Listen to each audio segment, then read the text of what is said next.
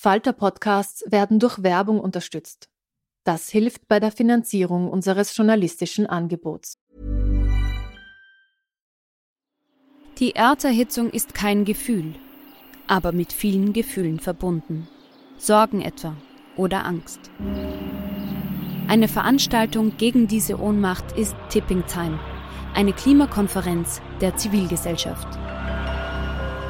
Von 9.5. bis 11.5. findet Tipping Time in Kooperation von Globe Art, Solektiv und Tangente St. Pölten statt und lädt ein zu Diskurs, Diskussionen und Workshops mit namhaften Vortragenden wie Nikolai Schulz und Friederike Otto. Weitere Informationen finden Sie auf www.tangentesanktpölten.at.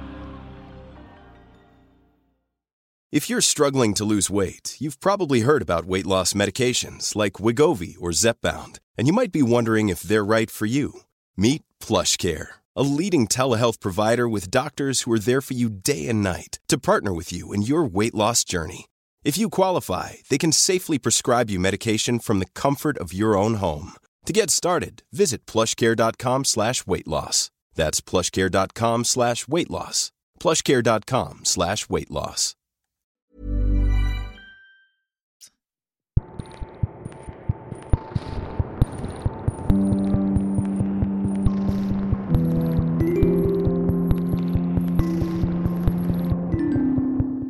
Zu meiner großen Freude gibt es ein neues Buch von Christoph Magnusson. Der Titel Ein Mann der Kunst. Es gibt nicht so oft ein neues Buch von ihm, denn Magnusson ist ein vielbeschäftigter Mann. Er ist einer von nur fünf Übersetzern aus dem Isländischen, schreibt erfolgreiche Theaterstücke, hält Poetikvorlesungen, schreibt Essays, unterrichtet kreatives Schreiben. Mein Name ist Petra Hartleb und ich habe Christoph Magnusson in Wien getroffen, um mit ihm über seinen neuen Roman zu reden. Das Buch ist im Kunstmann Verlag erschienen.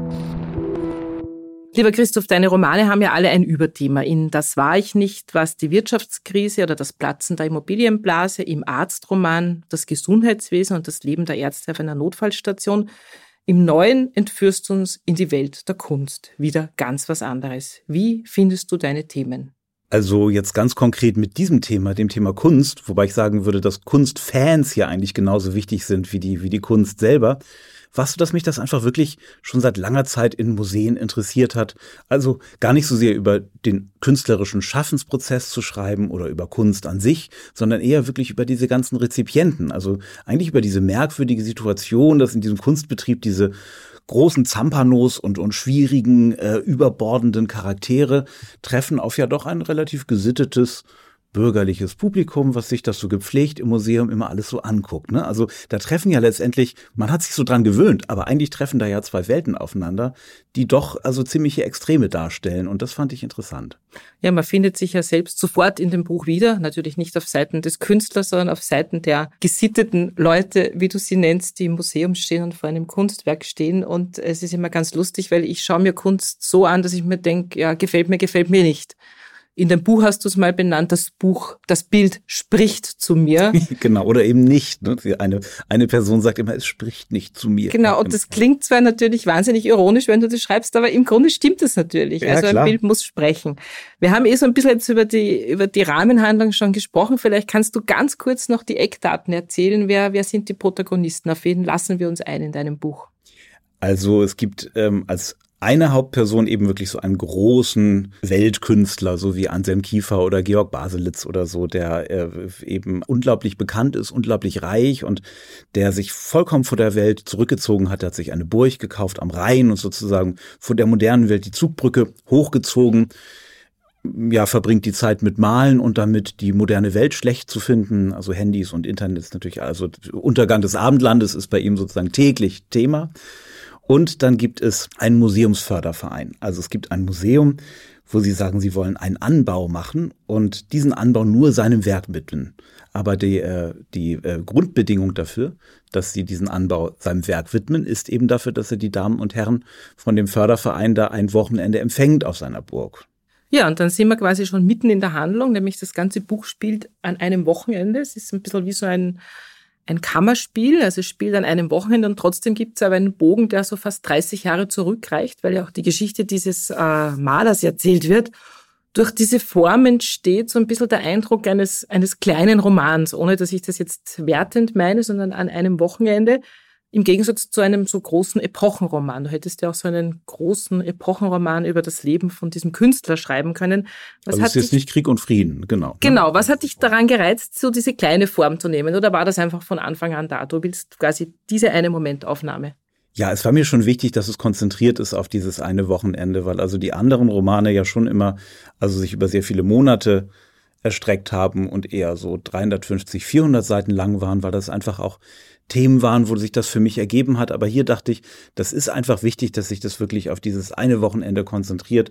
Man natürlich schon auch was erfährt über das Leben der Menschen, wie es vorher war. Also sowohl von den Kunstfans, die natürlich auch alle aus ganz unterschiedlichen Motiven da auftauchen, oder auch aus dem Leben des Künstlers oder auch aus dem Leben des Sohns von der Vorsitzenden dieses Museumsfördervereins, der da also diese Geschichte erzählt. Aber letztendlich war es mir wichtig, dass es wirklich nur dieses eine Wochenende ist und zwar auch ein Wochenende im Hochsommer, es ist heiß, die Leute stehen auf einer Burg, gucken auf den Rhein, trinken Riesling. Also das, das, das war für mich so von der Atmosphäre einfach etwas, was ich von Anfang an wusste. Ich möchte genau das haben, aber auch wirklich genau das in dieser Konzentration und nicht noch ganz viele andere Schauplätze. Ja, es gibt ja viele Protagonisten in deinem Buch. Ein Protagonist ist auch der Rhein und die ganze Landschaft. Also für die Österreicher, um das nochmal zu erklären, das ist eine sehr geschichtsträchtige Landschaft. Es wird auch immer wieder diese berühmte Lorelei. Es ist in der Nähe der Lorelei und die schauen immer auf diesen Rhein runter. Hätte das Buch auch an der Elbe spielen können? Nein. Also ich bin ja an der Elbe aufgewachsen, deswegen ich mag die Elbe durchaus, aber der Rhein hat natürlich als Fluss eine ganz andere Faszination. Genau, es geht los bei der Lorelei und bei Heinrich Heine. Ähm, und es ist äh, einmal natürlich interessant, weil es schon immer diese ganzen Burgen da gab. Das war eine Verkehrsader seit den, seit, seit, seit den Römern. Ne? Also dieses, und bis heute hat man da diese Mischung aus pittoresk und Weinberge und Burgen und gleichzeitig diese, also alle drei Minuten donnert da ein Güterzug durch und also die ganzen Schiffe und also alles total gaga eigentlich. Auf der anderen Seite ist es aber auch eben eine Welt, die eigentlich durch die Literatur erst diese Faszination bekommen hat. Dadurch, dass im 19. Jahrhundert, also angefangen mit Byron äh, und dann bis zu Ricarda Hoch, die Leute wirklich äh, darüber geschrieben haben. Das heißt, äh, man hat eigentlich eine Fantasie im Kopf von diesem Mittelrheintal, die sich auch gar nicht so deckt mit der ja auch durchaus ähm, relativ profanen Realität, die man da sieht. Aber trotzdem kriegt die Realität diese Fantasie nicht kaputt. Also auch wenn man dann da war und gesehen hat, dass es dann da doch irgendwie direkt neben der Burg irgendwie der Dönerladen steht, so in Rüdesheim ist es wirklich genauso, ähm, hat man trotzdem weiterhin diese romantischen Bilder von dieser tollen Landschaft. Also die, die Realität kriegt die literarische Fantasie nicht kaputt. Hast du dich dann in einer Burg einquartiert, um das zu schreiben dort? Oder ist das unmöglich als mit einer Schrift, mit einem Schriftstellergehalt? ähm, äh, nee, ich bin wirklich in der Tat nur an denen vorbeigefahren. Also es, es wäre jetzt auch nicht unmöglich gewesen, aber ähm, äh, es war eigentlich nicht nötig, weil ich, ich musste diese Burg eh in meinem Kopf aufbauen, weil die meisten sind ja Ruinen. Und deswegen, ja, musste die eh in meinem Kopf stattfinden. Ja, ein ganz wichtiger Protagonist ist unser Maler, KD Bratz. Das ist natürlich super. Ich glaube, alle Leser werden dem auf dem Lein gehen. Das Erste, was du machst, wenn du darüber liest als Leserin, du schaust einmal im Internet nach, gab es den wirklich?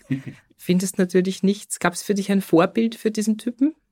Das ist, glaube ich, einfach so ein, ja, eine Art Pastiche, also eine wirklich eine Mischung aus verschiedenen Menschen, die aber alle etwas gemeinsam haben. Also da ist sicherlich etwas von, von Georg Baselitz und Anselm Kiefer drin, aber auch von Schriftstellern, wie zum Beispiel ähm, Günther Kunert oder so. Also Leute, die einfach sehr, sehr viel Zeit damit verbringen, anderen Leuten zu sagen, was alles schlimm ist. Ne? Und dieses, also dieses, was ja schon auch ein Typus ist für, also ich will jetzt gar nicht so dieses Klischee vom alten weißen Mann beschwören, aber äh, irgendwie schon doch, ne? Also das ist dieses, also diese Leute, die sich einfach angewöhnt haben, allen anderen zu sagen, dass sie noch ein Problem mehr gefunden haben an der modernen Welt als alle anderen und äh, deswegen sozusagen berufen dazu sind, allen anderen Menschen zu erklären, was alles schlimm ist. Und das ist ähm, ja in der Kunst durchaus eine ja eine etablierte Strategie, um auch sozusagen die die eigene Bedeutung zu erhöhen. Ne? Ja, und das ist ja auch ein Typ, der vom Alter her durchaus in dieses Klischee passt. Früher war ja alles besser. Du bist ja auch ein Mensch, der sich mit Nostalgie beschäftigt. Ich mhm. habe gerade einen tollen mhm. Aufsatz gelesen von dir, wo du über Nostalgie schreibst. Also das passt super zusammen. Ja. Genau, und das ist, das ist eine Sache, die hat mich auch schon länger interessiert. Also diese Form von, wenn man es so zusammenfasst, Kulturpessimismus, was ja auf der einen Seite, wenn es einfach nur so Nostalgie ist, ähm, das haben wir ja alle. Also ich bin ja auch ein nostalgischer Mensch und so, und das ist ja in, in dem Sinne auch noch nicht schlimm. Gleichzeitig gibt es natürlich in diesem ganzen kulturpessimistischen Bereich, früher war alles besser, auch sehr viele Möglichkeiten, das politisch auszuschlachten. Man muss nur an Make America Great Again, ne? da ist ja auch diese Nostalgie, früher war es besser drin. Ne? Das heißt, das, das hat schon auch politisch problematische Seiten, obwohl es etwas ist, was in uns allen liegt. Mhm. Aber ähm, ich fand es als Thema eben unglaublich interessant und also eigentlich hat es damit angefangen, dass ich irgendwann mal eine Poetikvorlesung gehalten habe in Wiesbaden und genau über dieses Thema da reden wollte aber es war meine erste Vorlesung. Ich habe auch irgendwie, ich glaube, ich habe einfach auch viel zu kompliziert geredet. Es hat am Ende eigentlich niemand so richtig begriffen, was ich den Leuten sagen wollte. Ne? Und es war so also eigentlich totaler Rohrkrepierer, ehrlich gesagt. Und dann habe ich das Thema, dann war das jahrelang nur so in mir drin. Und jetzt habe ich, glaube ich, endlich die Form gefunden, wie ich damit umgehe in einem Roman, der jetzt nicht so wahnsinnig ernsthaft ist, sondern eher versucht, das auf so eine, ja, so eine spielerische Art und Weise zu verhandeln. Ja, es ist sehr augenzwinkernd und sehr humorvoll, aber wer deine Bücher kennt, weiß, dass das sozusagen auch dein Stil ist und das ist ja auch das, warum wir Buchhändler uns eigentlich jedes Jahr von dir ein Buch wünschen, weil wir das kann man gut verkaufen, kann man gerne lesen. Es ist genau dieses humorvolle, aber trotzdem ein bisschen böse. Also du bist ja schon auch einer, der genau hinschaut.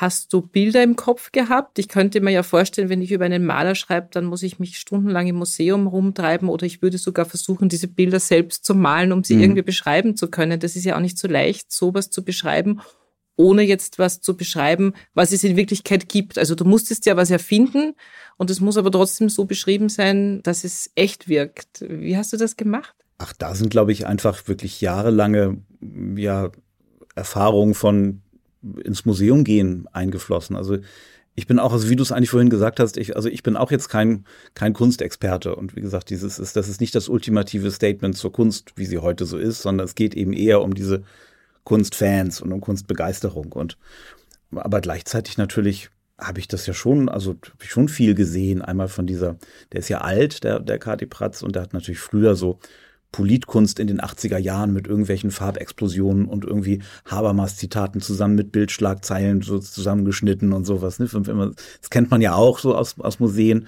Und dann angefangen, irgendwann so ganz große gegenständliche Sachen zu malen. Also da gibt's natürlich schon auch wieder Beispiele für, die also so in diesen Fotorealismus reingegangen sind.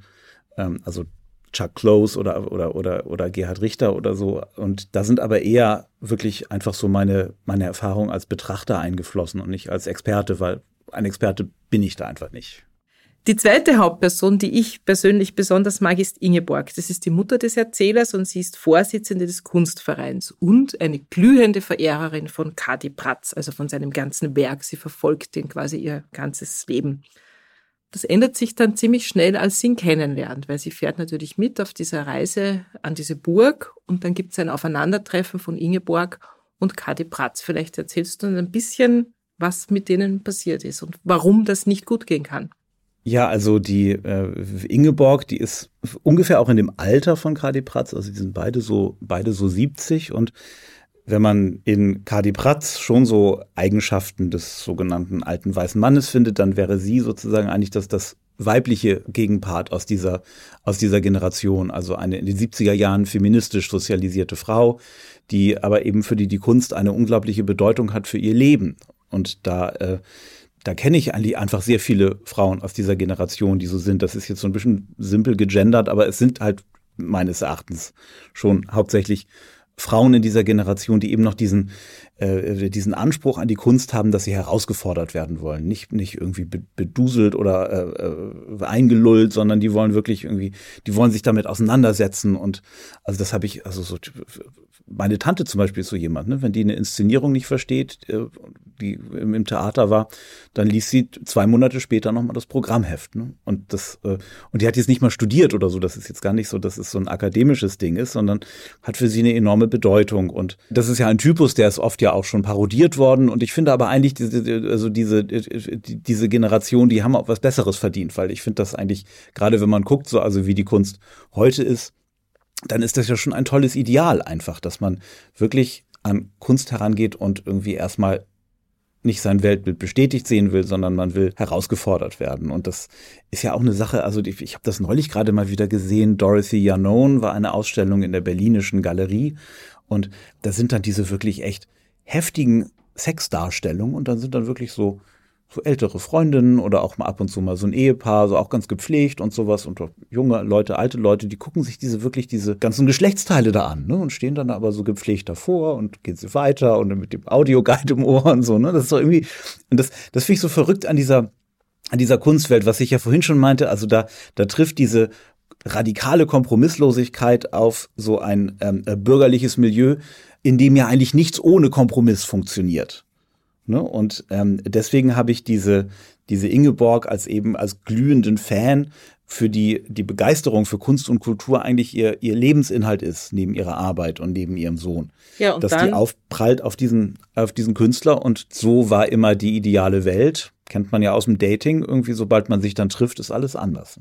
Genau, weil die zwei sind natürlich auch wirklich beide Alpha-Tiere. Man sollte vielleicht noch dazu sagen, dass äh, Ingeborg Psychotherapeutin ist. Das ist nicht ganz unwichtig, mhm. finde ich, weil die hat ja auch den Anspruch, so ein bisschen dahinter zu gucken. Und sobald Kadi Bratz merkt, das ist eine Psychotherapeutin, macht das natürlich auch was bei ihm. Ja. Also das ist sozusagen sofort eine, eine Reibungsfläche, die eigentlich von der ersten Sekunde an da ist. Äh, und Ingeborg ist eigentlich so ein bisschen dabei, ihr Idol vom Sockel zu stoßen. Also das geht dann eigentlich ja gar nicht mehr mit den beiden. Eigentlich auch natürlich ein Widerspruch in ihrem Leben immer gewesen. Auf der einen Seite diese, diese feministische Sozialisierung, auf der anderen Seite diese Kulturbegeisterung, wo in der Generation man ja an diesen alten weißen Männern auch gar nicht vorbeikam. Ne? Also das ist, äh, und das, das hat wahrscheinlich schon länger in ihr rumort, ne? dass sie dieses eigentlich sich genau von solchen Leuten eigentlich überhaupt nichts sagen will, aber äh, auf der anderen Seite sich eben doch für diese Kunst interessiert.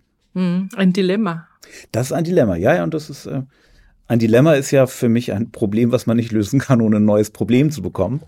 Und ähm, das, äh, ja, das ist genau das, worum es geht in dem Buch. Ne? Worüber man ganze Bücher schreiben kann. Das ja. ist ja wunderbar.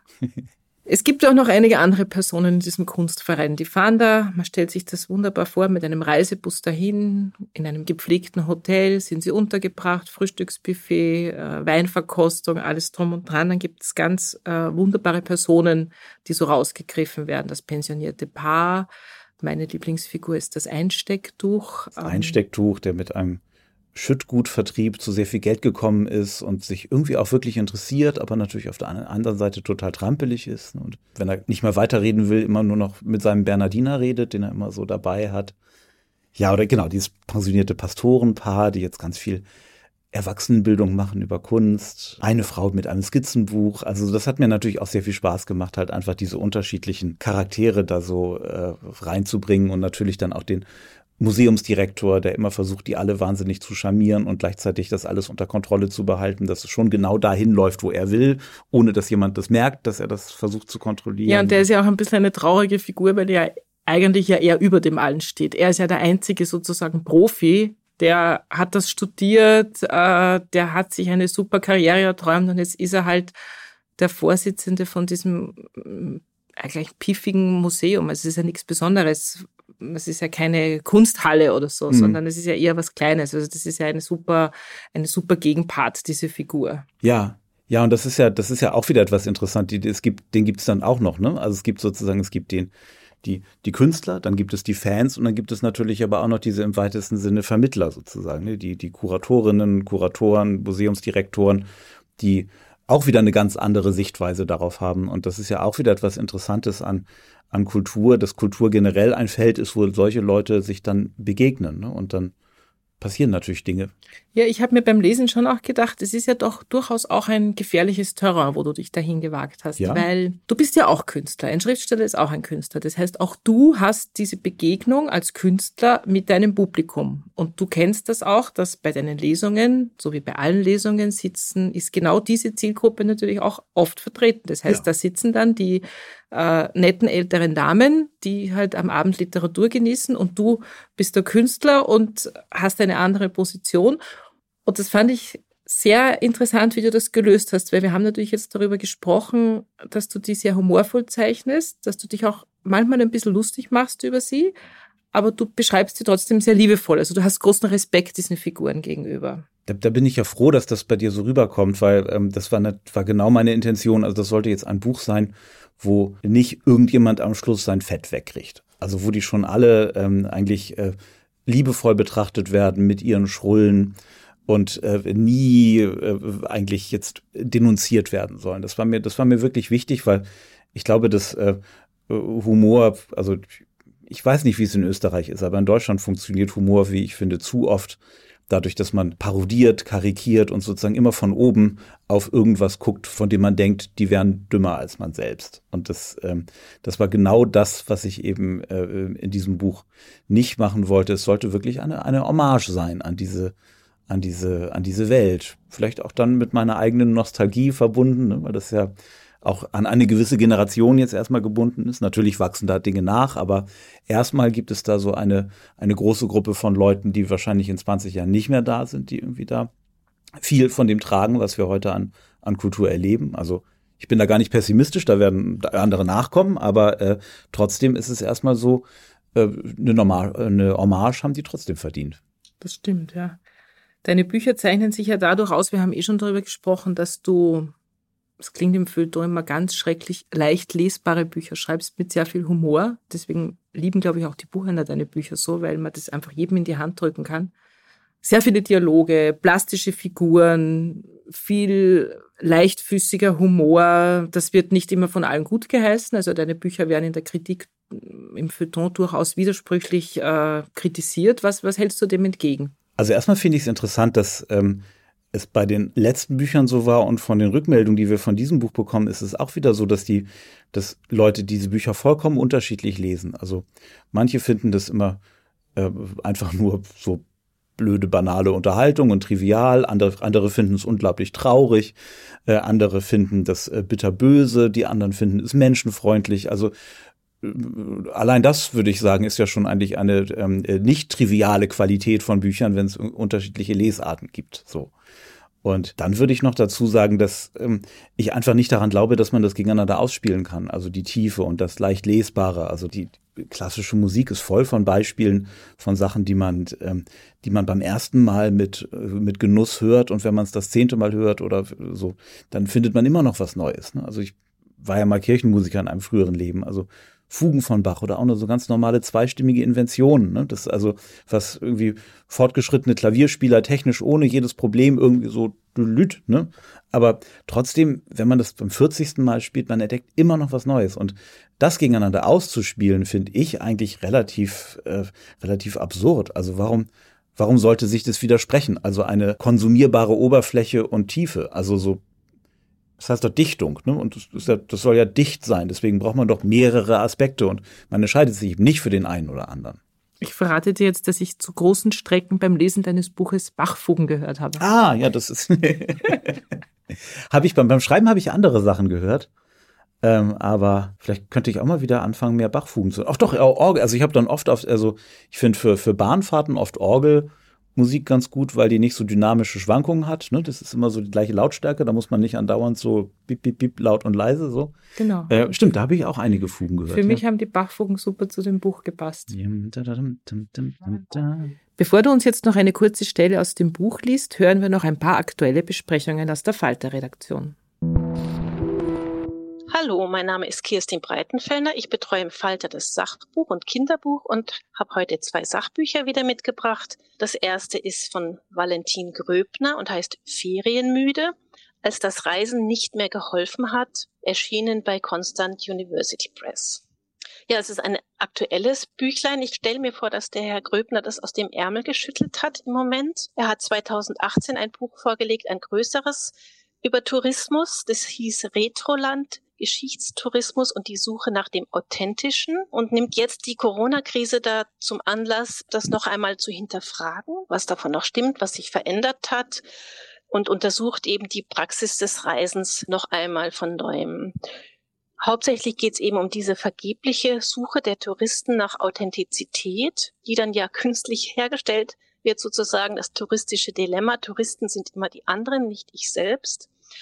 Und Tourismus definiert er dabei als eine Jagd nach dem Vorhergewussten oder nach der Wunscherfüllung. Ja, und dann fragt er sich, was es eben bedeutet, wenn die nahe Zukunft durch die Krise nicht mehr planbar ist. Reisen plant man ja oft ein halbes Jahr voraus, weiß schon genau, was man da erleben will. Deswegen ist man ja so oft enttäuscht nach dem Urlaub. Zum Schluss äh, zieht er auch Schlussfolgerungen daraus. Er persönlich kann diesen Folgen des großen Stillstands, so wie er den Shutdown nennt, durchaus etwas abgewinnen, als Erlösung vom Aufruf, Projekte zu machen und auch einer neuen Offenheit für das was man nicht vorhersehen kann. Es ist ein kleines Büchlein, 150 Seiten, aber steht wenig auf jeder Seite drauf. Ich empfehle das als ideale Urlaubslektüre. Das ist egal, ob es vor dem Urlaub ist, während oder nach dem Urlaub, ob man das zu Hause liest, wo man ja den Urlaub dieses Jahr öfters verbringt oder anderswo. Das zweite Buch, was ich mitgebracht habe, ist von Ernst Lothar, Das Wunder des Überlebens, Erinnerungen, erschienen im Schollnei Verlag. Ja, das Original dieser Autobiografie ist bereits 1960 erschienen. Ernst Lothar wurde 1890 in Brünn geboren und zog schon als Kind nach Wien. Also er war eine wirkliche kakanische Existenz, begann seine Karriere als Staatsanwalt und wurde dann später Theaterkritiker bei der neuen freien Presse, begründete die Salzburger Festspiele mit und war auch Direktor des Theaters an der Josefstadt. Schon wenige Tage nach dem Anschluss, also im März 1938, ist er mit seiner Frau, der Schauspielerin Adrienne Gessner, in die USA emigriert. Schweren, schweren Herzens, weil Ernst Lothar ist wirklich ein Heimatliebender, voll von Heimweh und äh, ein bisschen ein altmodisches Gefühl sozusagen. Er, aber er versteht einem das wirklich nahe zu bringen. In den USA avanciert er zum Bestsellerautor, erhält die Staatsbürgerschaft und kehrt dann mit den Besatzern wieder zurück. Und bei der Entnazifizierung hat er dann Funktionen gehabt. Dieses Buch ist richtig ein Geschichtsbuch der österreichischen Geschichte, liest sich natürlich spannender als ein Schulbuch und ihrer Dilemmata. Es ist ehrlich, es hat poetische Kraft und als Ergänzung empfehle ich dazu den Roman von Ernst Lothar, der auch von der Rückkehr, also von der Zeit unmittelbar nach 1945 handelt, namens Die Rückkehr, erschienen 2016 bei Schollner ebenfalls mittlerweile sogar als Taschenbuch erhältlich. Es ist eines der frühen Zeugnisse über den Umgang mit der Nazi-Vergangenheit unmittelbar nach dem Kriegsende, wo man sieht, wie die verschiedenen Bevölkerungsgruppen sich gegenseitig die Schuld zugeschoben haben, nichts wissen wollten voneinander und von der Vergangenheit. Der Roman ist manchmal kolportagehaft, aber wunderbar geschrieben, so wie auch die Lebenserinnerungen.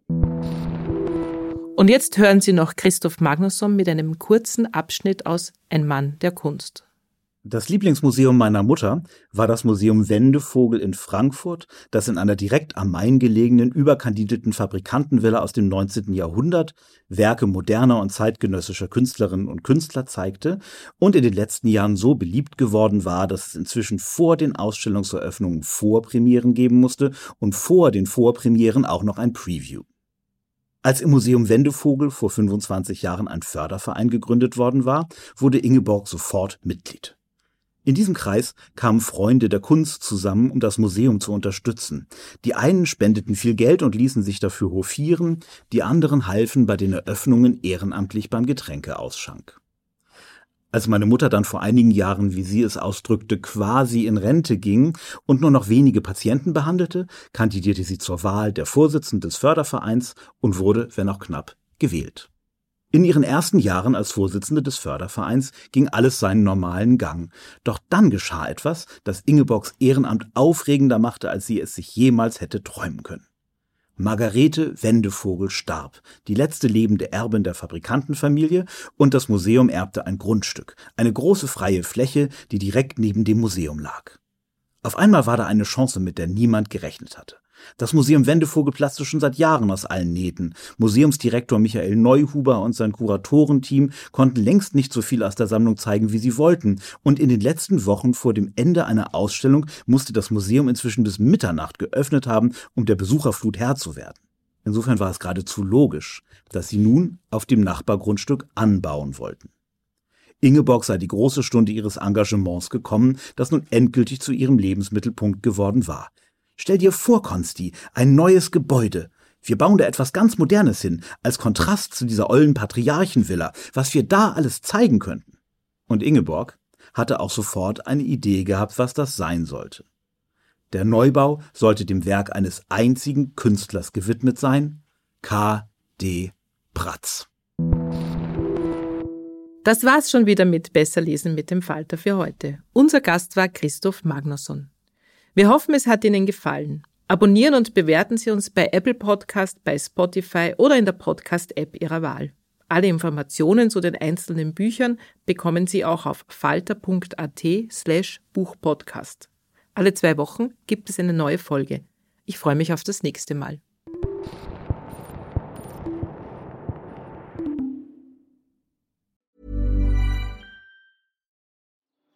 Die Erderhitzung ist kein Gefühl, aber mit vielen Gefühlen verbunden.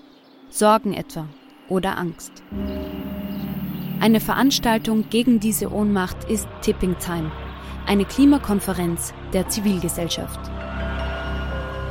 Von 9.5. bis 11.5. findet Tipping Time in Kooperation von Globe Art, Solektiv und Tangente St. Pölten statt und lädt ein zu Diskurs, Diskussionen und Workshops mit namhaften Vortragenden wie Nikolai Schulz und Friederike Otto. Weitere Informationen finden Sie auf www.tangentesanktpölten.at. Hi, I'm Daniel, founder of Pretty Litter. Did you know cats tend to hide symptoms of sickness and pain? I learned this the hard way after losing my cat, Gingy. So I created Pretty Litter, a health monitoring litter that helps detect early signs of illness by changing colors, saving you money and potentially your cat's life. Pretty Litter is veterinarian developed, and it's the easiest way to keep tabs on your fur baby's health right at home. Go to prettylitter.com and use code ACAST for 20% off your first order and a free cat toy. Terms and conditions apply. See site for details.